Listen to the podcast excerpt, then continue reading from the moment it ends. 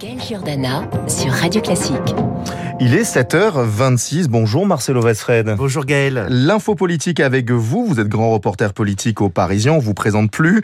Avec ce matin, la Macronie qui retient son souffle. Ce lundi commence l'examen en séance du projet de loi sur le pouvoir d'achat. C'est un texte très attendu.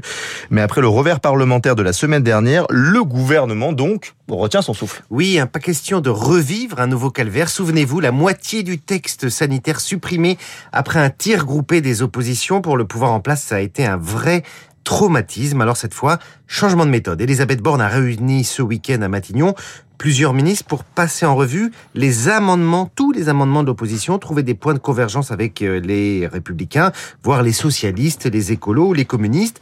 L'exercice a duré deux heures en parallèle les équipes d'Elisabeth Borne ont passé des centaines de coups de fil au groupe d'opposition dit de l'arc républicain, ce qui signifie dans le jargon des marcheurs de toutes les sensibilités, à l'exception du Rassemblement national ou de la France insoumise. Signe de bonne volonté, des amendements de l'opposition ont d'ores et déjà été retenus, comme la limitation à 5 ans des nouveaux équipements pour accueillir des méthaniseurs au Havre, c'est une proposition des socialistes, ou le rehaussement du plafond des des heures supplémentaires défiscalisées. C'est le groupe Renaissance qui l'a proposé, mais en copiant une demande de la droite. Les LR à ce propos sont vraiment dans le viseur du gouvernement car ils représentent un réservoir de voix clés à l'Assemblée comme au Sénat. Marcelo, est-ce que cette recherche de compromis va permettre de passer le texte sans encombre? C'est pas garanti car le groupe des Républicains est très hétérogène. Il est constitué de députés qui ont été élus sur leur nom.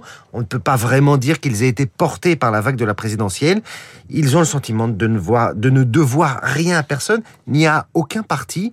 Il leur sera toutefois difficile de s'opposer à la revalorisation des minima sociaux ou à l'indexation des pensions de retraite sur l'inflation. Le gouvernement a bon espoir d'arracher aussi des voix à gauche. Cela va donc se jouer à quelques unités près. Il faudra sortir la calculette. Ce sera une semaine de vérité puisque jeudi rebelote. Cette fois, ce sera l'examen en séance du projet de loi de finances rectificative.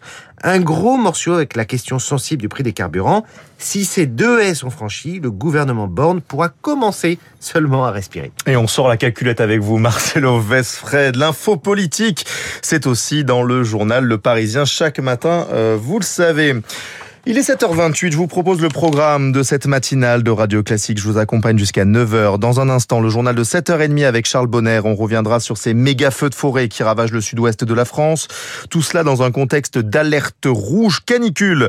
L'actu international, la guerre en Ukraine et la crise en Italie. Analyse de nos spécialistes ce matin, Régis Le Sommier et Alexis euh, Karklins. L'invité de la matinale tout à l'heure, l'historien et essayiste Nicolas Bavrez. Il sera dans ce studio à 8h. Et puis l'actualité commentée comme chaque jour par nos esprits libres à 8h40. Ce matin, c'est le philosophe Luc Ferry qui sera euh, dans euh, cette chronique. On parlera antisémitisme dans un peu plus d'une heure. Mais avant...